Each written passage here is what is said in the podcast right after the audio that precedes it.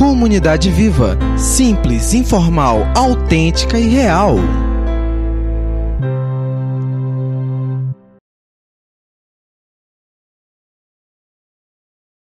Olá, comunidade viva. Olá para você, meu amigo, minha amiga que nos acompanha aqui no online. Seja muito bem-vindo hoje para estar com a gente aqui hoje nessa breve reflexão que vamos fazer. Nós mais uma vez decidimos dar um passo atrás e paralisar nossas atividades presenciais. Nós mais uma vez recuamos porque a saúde do nosso estado está um caos, porque não existe mais leito nos hospitais, nem particulares para atendimento. Então nós, nós decidimos ficar em casa, porque não é só o Covid o problema. Se você tiver qualquer outra doença, você não vai encontrar atendimento. Então, por esse caos, nós decidimos interromper as reuniões no teatro e todas as reuniões nossas que envolvam qualquer tipo de aglomeração. Nós tínhamos uma agenda cheia para janeiro e, infelizmente, nós precisamos adiá-la, inclusive com a nossa votação, com, no, com o nosso fórum, que era para avaliação do nosso candidato a pastor da Comunidade Viva, nosso amigo Alexandre nós tivemos que adiar isso por causa da realidade que nos cerca. Nós não estamos alheios a isso e não estamos alheios mesmo. Há um tempo atrás a gente ouvia falar que o fulano, o ciclano estavam com Covid, que a mãe do amigo do vizinho estava, que o primo de, de não sei quem estava com Covid. E agora não. Agora parece que a doença está mais perto de nós. Parece que se é que podemos chamar de segunda onda ou terceira onda, que essa onda atual da Covid, que ela está mais perto da gente. Para você ter uma ideia aqui do conselho, mais de 50% dos membros do conselho já pegaram do conselho da comunidade viva. Se a gente for abrir isso, estender para membresia da comunidade viva, eu acredito que um percentual grande já pegaram Covid. Não é só os 20% de estatística, eu acho que é um pouco mais até. Sendo que destes a gente tem o Rômulo que está internado, está recuperando, está, graças a Deus, bem agora, mas ainda está em recuperação. A gente tem a esposa do Rômulo, a Sara, está em casa, mas também está se recuperando ainda. A gente tem o Paulo Gilson Andresa se recuperando, a mãe da Andresa se recuperando também, está combatendo essa doença maldita. E a gente está em oração. Nós estamos orando uns pelos outros, nós temos o exemplo recente do nosso irmão amado Marcos Cunha, que esteve num, num estágio bem perigoso. Ele esteve no leito por conta do Covid e, e quase nos deixou. E graças ao nosso Pai, graças ao nosso movimento de oração, graças à, ação de Deus, à intervenção de Deus, não só na vida do Marcos, que era o, vamos dizer assim, o personagem principal desse milagre, mas na vida da comunidade viva. Nós vencemos essa batalha com o Marcos. E logo, logo ele estará aqui com a gente, tocando de novo, contando a sua experiência para a gente, para a comunidade. A gente vai poder se alegrar, se animar. O caos que reina hoje na nossa sociedade amazonense, eu diria até na brasileira, ele está aí. E nós não temos controle, nós não temos o que fazer. Quem pode fazer alguma coisa, seja na, no âmbito de governo, seja no âmbito da saúde, imagino eu que esteja fazendo. Poderia fazer mais na nossa avaliação? Com certeza, mas estão fazendo. E nós, meros mortais, nós, os cidadãos, não temos o que fazer no, no sentido de aumentar leitos e interferir nos hospitais. Então a gente ora, então a gente apoia, a gente manda recurso quando necessário, a gente apoia um irmão com recurso, com oração, com abraço, ainda que virtual, né, esse abraço hoje, mas a gente abraça, a gente dá a mão e diz: estamos juntos nessa batalha. Eu queria me solidarizar a tantas famílias que perderam ente querido, a tantas pessoas que não só perderam para o Covid. Ontem eu tive uma triste notícia, uma triste notícia de uma pessoa próxima. Eu não conheço pessoalmente, mas está próximo a mim. É amigo do meu amigo. que por conta da situação, por conta de uma depressão absurda, ele pegou uma arma e atirou contra a própria cabeça, tentando suicídio. Esse período de caos, a desesperança tem reinado em muitos lares. A desestrutura e a falta de uma esperança, portanto, a desesperança, tem reinado em muitos lugares, em muitos corações. E o que a gente quer hoje é combater a desesperança. Como que a gente combate a desesperança? Com esperança. Eu quero trazer para a gente hoje, para aquecer um pouco o nosso coração, histórias e memórias que vão nos trazer esperança. Sabe o texto que diz: Eu quero trazer à memória aquilo que me dá esperança. Tem até uma música, né? É isso que nós precisamos fazer constantemente, porque tem muitas vozes. A gente está cercado de inúmeras vozes. Liga a televisão e é Covid, e é governo, e é isso, e é aquilo, e é tragédia, e é caos, e é desesperança. Nós, corpo vivo de Jesus Cristo, precisamos combater com a nossa arma, com a nossa fé trazendo a esperança para este mundo. E é nada mais, nada, nada além disso que eu queria fazer hoje com a gente. Eu quero citar também algumas histórias. Ah, por exemplo, a história de Joquebed, mãe de Moisés, que teve o seu filho em um período em que o faraó tinha decretado a morte de todos os meninos recém-nascidos hebreus. Todos os meninos que nascessem hebreus deveriam morrer. Essa era a lei do faraó. Essa foi a ordem que ele passou para todo o seu exército. Joguem os bebês no rio Nilo e deixem apenas as meninas vivas. Os meninos morram. Joquebed teve uma gestação e teve o bebê e escondeu o bebê por três meses, cheia de temor, porque vão matar o meu filho, se descobrirem, vão matar o meu menino, que é muito lindo. Moisés era um bebê Johnson, um bebê lindo. E essa mãe escondeu o filho por três meses. Imagina esconder um bebê. O bebê chora, é uma. Não chora, meu filho, Psh, fica quieto. E ela escondeu Moisés até que seu coração se encheu de esperança. E ela acreditou que Deus poderia fazer algo melhor e algo maior para salvar o seu filho. E qual foi o ato de esperança que ela teve? Ela besuntou uma cesta, ela impermeabilizou a cesta, colocou o bebê no rio e deixou o rio seguir o seu fluxo. Sua filha, ou seja, a irmã de Moisés, ficou acompanhando o bebê no rio, pela margem, ficou olhando o que aconteceria. Nisso, a filha de Faraó, a princesa, foi tomar banho no rio, foi para o rio e viu um bebê no cesto que chegou até ela. E ela pegou o bebê e ficou maravilhada com o bebê lindo. Ah, eu quero esse bebê, eu vou ficar com esse bebê para mim. Não tem dono, está aqui no rio. Oh, meu Deus, quem será esse menino? Será se foi o meu Deus que mandou para mim esse menino? E a irmã de Moisés chegou com ela e falou: Se você quer que eu encontre uma hebreia, para amamentar o seu filho? E a princesa disse sim, pode ir buscar. E a irmã de Moisés foi atrás de quem? Da sua própria mãe. E a própria mãe de Moisés agora pôde então cuidar do seu filho. Cuidar do seu filho sem precisar escondê-lo.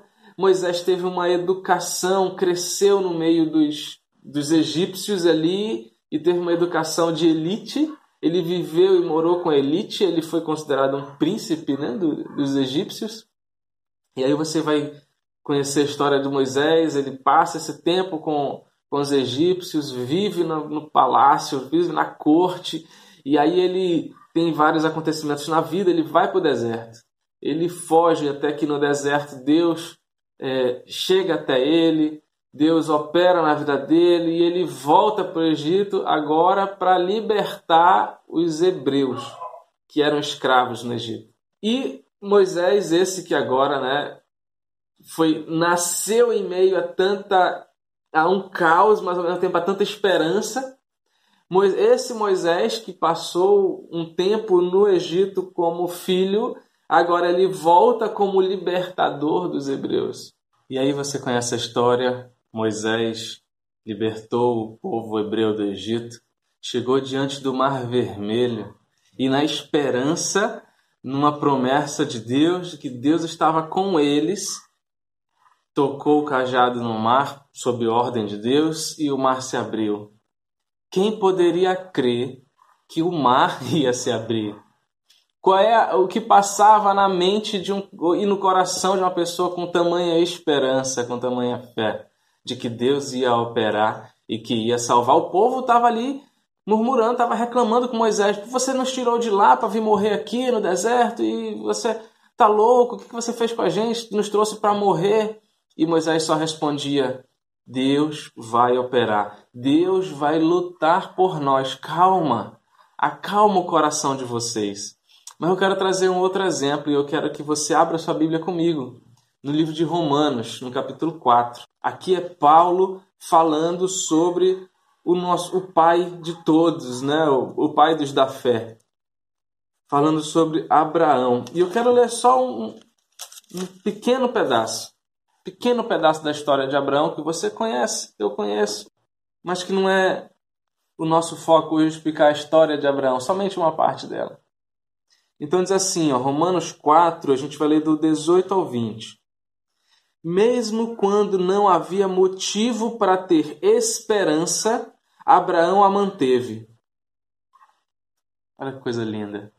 Mesmo quando não havia motivo para ter esperança, Abraão a manteve, crendo que se tornaria o pai de muitas nações, pois Deus lhe tinha dito: Esse é o número de descendentes que você terá.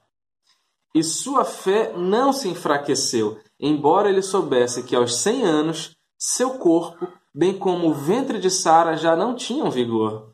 Em nenhum momento a fé de Abraão na promessa de Deus vacilou. Na verdade, ela se fortaleceu e com isso ele deu glória a Deus.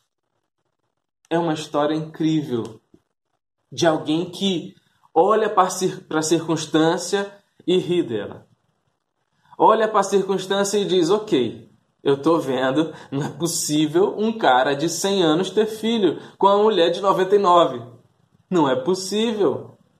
Mas Deus prometeu, então ele vai fazer. Deus disse, então eu vou crer. Mas não é possível, mas Deus disse, eu vou crer. E a crença de Abraão, a certeza que ele tinha em que Deus operaria e interviria, foi o que o nomeou, o intitulou um cara da fé, porque ele creu em Deus. A Bíblia diz que ele foi considerado justo, não por nada que ele tenha feito, mas porque ele creu em Deus. Hoje, meu querido, minha querida, essas histórias vieram apenas para aquecer o nosso coração. Eu não sei qual é a circunstância que você, que está conosco hoje, está passando. Eu não sei quais são as vozes que você está ouvindo. Deixa eu te contar uma história minha. Quando eu tinha 10 anos de idade, eu peguei meningite. Meningite, há 25 anos atrás, entreguei minha idade, né? 25 anos atrás, matava muito. Hoje ainda mata. 25 anos atrás, matava muito. E eu fui hospitalizado, fui internado e os médicos diziam para minha mãe que, ok, se prepare, mãe, seu filho ou vai morrer ou ele vai ficar com uma sequela grave. Pode ficar cego, pode ficar surdo, pode ficar até em estado vegetativo. Mãe, se prepare. Mas sabe qual foi a voz que deu a cartada final, não foi a voz do médico. Foi a voz de Deus. Talvez o médico tenha acertado em uma coisa, que eu ficaria com algumas sequelas. Acho que não fiquei muito bem da cabeça depois dessa doença, não. Mas de uma coisa é real, eu tô aqui, em pé,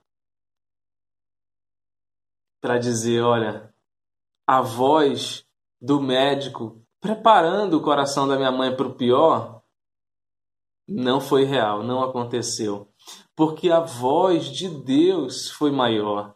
E ela que decretou a sentença final e disse: não, ele vai sobreviver e ele vai viver para a glória de Deus, para a minha glória, né? Deixa eu para a minha glória ele vai viver. Eu não sei o que, que tem passado. Não escute vozes da desesperança. Tem muita voz de desesperança no nosso meio. Olhe para as vozes da esperança. O momento é difícil. Clame a Deus. Busque a Ele. E a gente tem inúmeras promessas. Para você, para ser mais específicos, os dois últimos livros do Antigo Testamento que preparam, assim, vamos dizer assim, a divisão entre antes de Cristo e depois de Cristo. Os dois últimos livros trazem os profetas Zacarias e Malaquias trazendo uma palavra para o povo, dizendo assim: ó, Deus diz: volte-se a mim e eu me voltarei a vocês.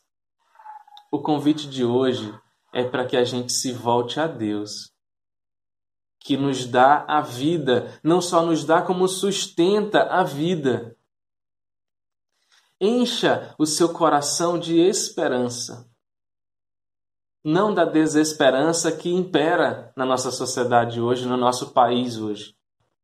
Busque vozes que trazem esperança, vozes e histórias de esperança.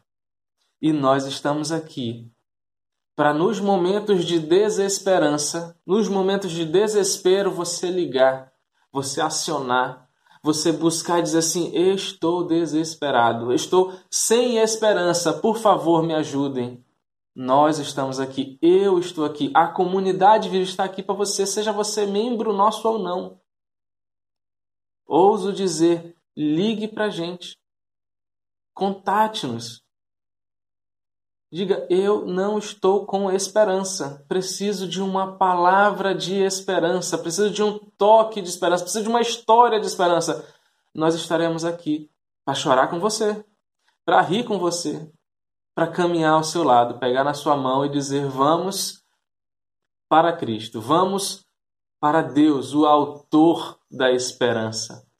Aquele no, em quem nós depositando a nossa esperança, nós teremos o retorno de milagres, de histórias bem-sucedidas, independente do desfecho. Independente do desfecho. Eu tinha aqui preparado para falar, mas eu já tenho que encerrar. Mas Estevão, Estevão, um, o primeiro mártir citado no Novo Testamento, ele morreu apedrejado pelo seu discurso defendendo o evangelho. Em sua defesa do evangelho, ele morreu apedrejado. Mas as suas últimas palavras foram de esperança. O sucesso de Estevão foi morrer. Eu não sei qual é o nosso sucesso. O que é sucesso para você?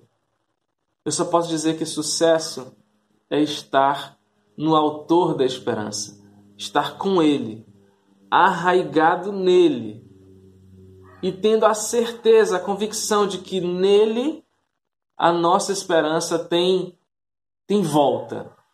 A nossa esperança faz sentido ter esperança nas mãos dele. Então agora nós vamos encerrar nossa reflexão de hoje fazendo um convite a você. Daqui a pouquinhos minutos nós vamos iniciar uma reunião no Skype para que nós possamos compartilhar histórias para que nós possamos conversar, aquecer o coração um do outro, que a gente possa se ver, pelo menos, e você vai ter espaço para falar conosco. Eu não sei quantos poderão logar, quantos poderão fazer parte disso, mas tenho certeza que vai ser um momento muito bom.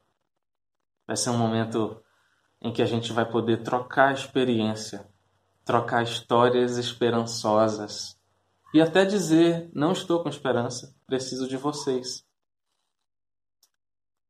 Eu quero convidar você a participar conosco dessa reunião, que o link vai estar aqui. A gente vai já passar o link da reunião. Escreva para a gente no WhatsApp se você quiser receber esse link no seu individual, a reunião vai ser via Skype e nós vamos ter um tempo para cada um falar o que quiser ou simplesmente entrar lá e ficar ouvindo. Ficar bem à vontade. Nós queremos nos ver. Nós queremos interagir nesse momento em que a gente está tão disperso, cada um na sua casa, cada um isolado. Vem com a gente, participa desse momento como comunidade, porque a gente está longe, a gente está em casa, mas a gente pode sim se abraçar, mesmo que virtualmente, a gente pode sim acalorar o coração um do outro. Vem com a gente?